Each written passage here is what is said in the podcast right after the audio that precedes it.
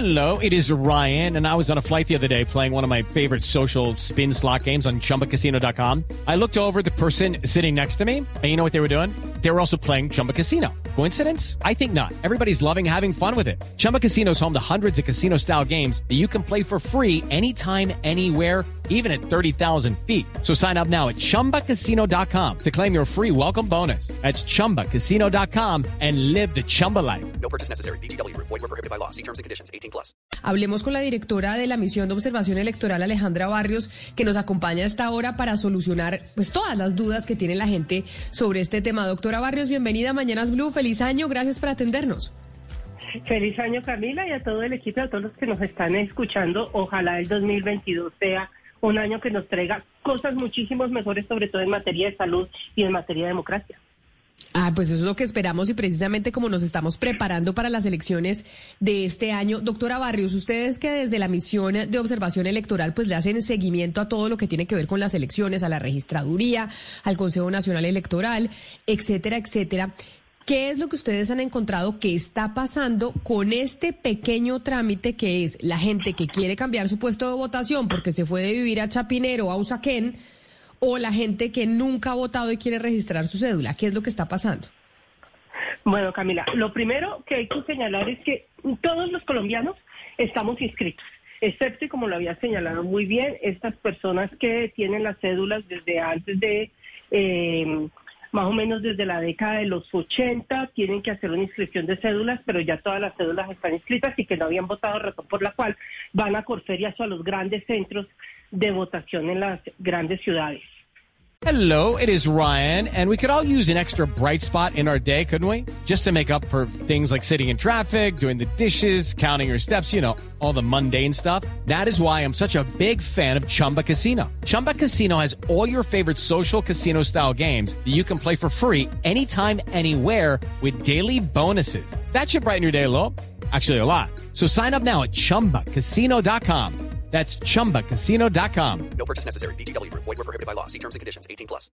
¿Qué es lo que ha venido pasando? ¿Quiénes tienen que escribir la cédula? Todos y todos aquellos ciudadanos que por alguna razón se han movido de ciudad, se han movido de barrio. Entonces yo estoy en, en, eh, en Chapinero y me pasé a vivir a, que, a, ciudad, a Kennedy, entonces quiero un lugar de votación más cercano. O estoy en Colombia y me fui a vivir a otro país y entonces deseo desde el exterior inscribir mi cédula para poder votar en el consulado más cercano o cuando me muevo de una ciudad a otra. Son esas personas las que tienen que hacer inscripción de cédulas. De resto, todos tenemos las cédulas inscritas desde el momento en que sacamos nuestra cédula por primera vez. ¿Cuál es el problema que se ha venido presentando? Entonces, por primera vez, la registraduría eh, contrató un nuevo aplicativo mediante el cual se puede hacer inscripción de cédula a través de los celulares. Pero este aplicativo ha empezado a tener fallas, no solamente ahora. Ahora se hizo pública las fallas que tenía el aplicativo, el aplicativo ha venido presentando fallas. ¿Y por qué es grave esas fallas que se han venido presentando? Porque ese es uno de los mecanismos a través de los cuales se ha hecho mayor promoción para que los ciudadanos y las ciudadanas puedan señalar cuáles son sus nuevos lugares de votación. Y no solamente ha venido presentando fallas, sino que esto ha venido eh, acompañado además de una falta de entrega de información por parte de la registraduría para poder saber desde el 13 de marzo del año pasado hasta ahora cómo ha venido siendo el proceso de inscripción de cédulas. No, entonces, esto que usted nos está narrando, ¿tiene algún tipo de implicación, doctora Barrios, en las elecciones eh, de marzo y en las elecciones presidenciales? Claramente. Mira lo que estaban hablando ahora de los Estados Unidos.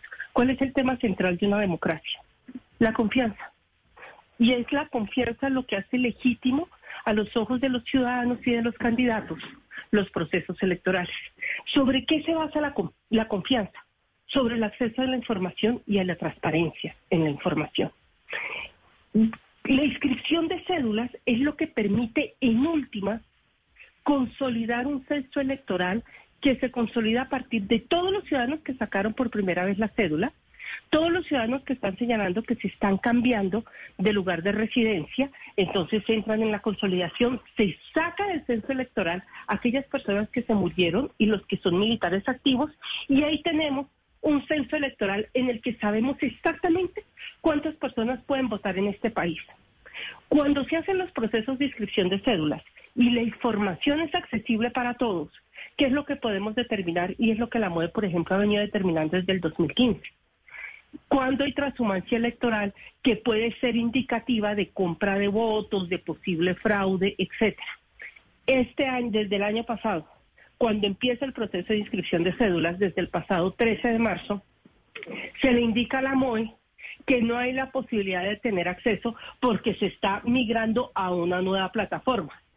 Se entrega la información posteriormente, tarde, y solamente hasta hace 15 días se nos dio acceso para poder tener la información de cómo van los procesos de inscripción de cédulas. Pero se da a nivel municipal, no llega hasta puesto de votación. ¿Y eso qué es lo que genera? En primer impacto es que a diferencia de otros procesos electorales, por ejemplo, hoy no podemos señalar cuáles son los puestos de votación donde posiblemente se ha inscrito gente con el objetivo de comprarle el voto. Y ese es uno de los mecanismos de inscripción de cédulas para poder determinar delitos electorales. Pero, pero doctora Barrios, eh, escuchándole a usted este panorama preocupante, que además estamos a pocos, a pocos meses, a pocas semanas de las elecciones, ¿qué se puede hacer? Es decir, esta serie de, de, eh, de, eventos, de hechos de corrupción que tienen que ver con, con el ejercicio democrático de elegir a los demás, ¿qué se puede hacer para evitar que, que esto ocurra? Porque es que ya faltan pocas semanas. Es transparencia y es acceso a la información. Eh, el, el, ejercicio de la transparencia no solamente para la MOE, sino también para los medios de comunicación y también para las organizaciones políticas es fundamental. Entonces, aquí hay que solucionar preguntas como las siguientes. ¿Desde cuándo viene presentando problemas el aplicativo? Ese aplicativo ha presentado problemas especialmente que han afectado qué sectores. ¿Cuántas personas se han inscrito por el aplicativo? Esas personas que se han inscrito por el aplicativo, especialmente a qué ciudades y a qué puestos de votación corresponden.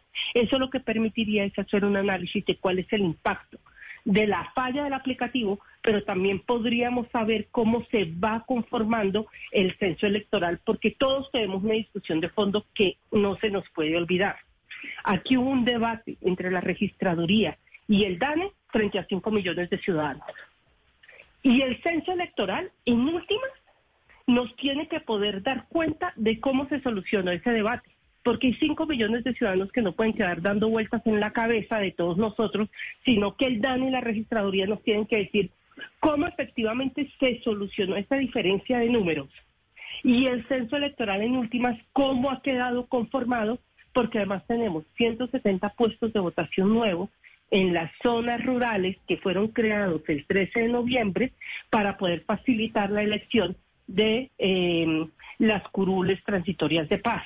Pero doctora Barrios, venga, yo le hago una pregunta. Esto es un nuevo aplicativo que contrató la registraduría, ya hablamos de ese aplicativo, pero antes, sin ese aplicativo, ¿cómo se hacía? Iba ah, uno a, al puesto de votación donde quería cambiar su cédula. Hoy eso no se puede hacer. Hoy tenemos unos puestos de votación abiertos en algunas, eh, unas mesas de inscripción de cédulas en algunos puestos de votación. No están en todos los puestos de votación como se hacía antes porque hubo una apuesta muy fuerte por el aplicativo. Los encontramos también en centros comerciales donde las personas llegan y dicen, venga, yo me quiero inscribir y moverme de este puesto de votación a este otro. Entonces, tienes esos dos mecanismos o ir a la registraduría, que es la registraduría municipal o en ciudades como Bogotá, a la registraduría de la localidad para señalar que se desea pasar de un puesto de votación a otro. Sobre qué no hay información desagregada sobre las inscripciones que se han hecho a través del aplicativo. Y esa información es muy importante tenerla porque hacer una inscripción a través del aplicativo facilita la vida de los ciudadanos, pero al mismo tiempo para aquellas personas que no son honestas, también les facilita estar moviendo personas de un lugar a otro, eh, por ejemplo, para hacer compra de votos o para zonificar ciudadanos, que es el mecanismo a través del cual se compran los votos. Oiga, doctora Alejandra, el, registrador había anunciado hace algún tiempo la adquisición por parte de, esta entidad de un software, de un programa para el conteo de votos. Eh, Hoy lo hace un, particular, eh, tiene ese contrato. ¿Qué, pasó firmemente con, con esa promesa del registrador? ¿Sabe usted? Sí, mira, ¿qué teníamos el año pasado? ¿Qué tenemos nosotros hoy? Y este software hace parte de esta contratación, que es la contratación más grande que ha hecho la registraduría, de 1.2 billones de pesos, donde se presentó una alianza de empresas, eh, dentro de las que están Thomas Greg Anson, Thomas Greg Anson de Colombia, Thomas Processing, eh, Thomas S.A., Thomas Greg Express, es decir, toda la familia y parientes de Thomas Greg son los encargados de dar una solución integral para las elecciones del próximo año. ¿Eso qué significa? Que se contrató desde esto, que es la inscripción de cédulas, hasta los lapiceros con el que el día de las elecciones todos vamos a marcar, si no llevamos nuestro propio lapicero, a preferencia del ciudadano, las tarjetas electorales. Esta es una contratación que es una solución integral completa, donde se presentan otro grupo de empresas, seis empresas, donde dicen que no les dieron posibilidad de competir, que esa licitación se resolvió en seis días, se puso queja en la Procuraduría, etcétera. Esta solución hace parte de esto. ¿Quiénes deberían explicar qué es lo que está pasando y por qué se generó ese problema? Pues en últimas, estas empresas, la registraduría lo que hace es contratar. Okay, round two. Name something that's not boring. A laundry? Ooh, a book club. Computer solitaire, huh? Ah, sorry, we were looking for Chumba Casino. That's right. ChumbaCasino.com has over 100 casino style games. Join today and play for free for your chance to redeem some serious prizes. ChumbaCasino.com. No purchase necessary. Void where prohibited by law. 18 plus terms and conditions apply. See website for details. Tenemos otro software que todavía no se ha hecho la contratación, que es el software, bueno, tendría que verificar que no se hizo ahorita en el mes de diciembre, que es el software de transmisión de datos. Ese software es el más delicado. Esa sí es la piedra angular del proceso electoral. ¿Y por qué es la piedra angular del proceso electoral? Porque es el que transmite la información de cuántos datos, cuántos votos hemos depositado cada uno de nosotros, desde la mesa de votación pasando por los escrutinios municipales, departamentales, hasta lo nacional. Y sobre ese software hubo una orden, o hay una orden del Consejo de Estado que dice, vean, si ustedes van a contratar de todo, contraten. Pero lo que sí es de soberanía, lo que sí es de interés nacional, es el software de transmisión de datos. Y eso sí le debe pertenecer a la autoridad electoral de Colombia. Eso no se puede seguir entregando a terceros, porque cualquier litigio que haya por inconformidad frente a los resultados, debe poder abrirse completamente el software, hacerse auditoría y verificar que no se hayan modificado los resultados electorales. Este se declaró desierto el año pasado, se estaba haciendo un convenio con la organización iberoamericana, con la organización de Estados Iberoamericanos, para ver si se hacía la contratación de software a través de esta organización pero ahí vamos en este pedazo. Ya tocaría verificar este año si se hizo la contratación o no a través de la Organización de Estados Iberoamericanos.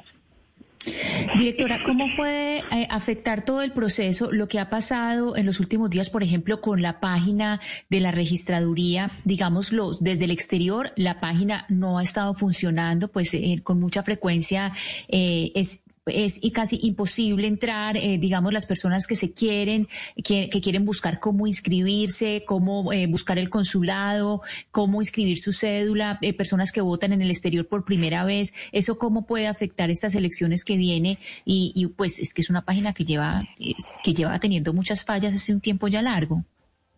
Claro, lo primero es que es inadmisible que estas fallas se mantengan.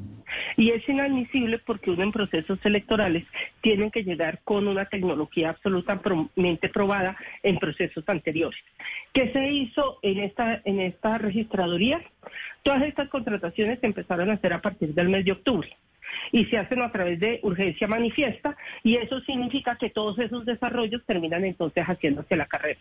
Lo primero que se tenía que haber hecho era haber preparado todo, haber utilizado diferentes procesos electorales de prueba cuando uno utiliza nuevas tecnologías, porque si hay fallos los puedes corregir. Es que estás eligiendo Congreso de la República y estás eligiendo Presidencia de la República en un contexto donde hay debates muy fuertes entre los diferentes candidatos. Entonces, eso era lo primero que se tenía que haber hecho. Hoy, ¿qué se requiere? Obviamente, apoyar esa inscripción que se está haciendo a través de una plataforma con una campaña muy fuerte en el exterior que le facilite y que le informe a los ciudadanos cómo deberían poder inscribirse a través de los consulados. Estamos a ocho días. El próximo jueves se vence, se cierra la inscripción para Congreso de la República, más no para presidencia. ¿Cuál es el proceso tradicional? Ir hasta el consulado. ¿Por qué se quejan los colombianos en el exterior? Porque muchos tienen que viajar varias horas, más en el mes de diciembre, que es mucho más complicado para hacer la inscripción presencial. ¿Era una buena idea o es una buena idea la inscripción a través de un aplicativo? Claro que sí, pero lo que se tenía era que haber probado y solucionar rápidamente los problemas para que los ciudadanos en el exterior que eligen un representante a la Cámara puedan hacer las inscripciones a tiempo. Ellos son dentro de los que más afectados se encuentran, pues obviamente están los colombianos en el exterior, pero no podemos olvidar también que tenemos ciudadanos en Colombia que es muchísimo más fácil hacer una inscripción a través de un aplicativo que ir presencialmente a una registraduría a inscribirse. Allí hay una Pero entonces, pero entonces, doctora Barrios, frente a las quejas que tienen los oyentes que son múltiples, ¿qué se puede hacer? ¿Dónde pueden consultar? ¿Quién les debe responder si usted dice que la registraduría no han dado la información pertinente? La registraduría es la que tiene que dar la respuesta. Y la registraduría es la que tiene que señalar a través de qué otros mecanismos pueden de manera expedita en ocho días poder hacer el trámite de la inscripción de las celdas. Lo complicado que veo es que si no se soluciona el problema rápido del aplicativo, la respuesta que le van a dar es vaya hasta el consulado de la ciudad más cercana donde usted vive, donde haya consulado, a hacer la inscripción de cédulas. Eh, cuando había una expectativa por parte de los ciudadanos de poder hacerla a través del aplicativo. Pero es la registraduría la que tiene que señalar cuál es la solución que se está dando, cuál es el plan de contingencia que está implementando, pero sobre todo una explicación clara de por qué falló el proceso de inscripción a través de un aplicativo virtual. Eso es quizás, y cuál es la afectación real que ha tenido en el proceso de inscripción de cédula.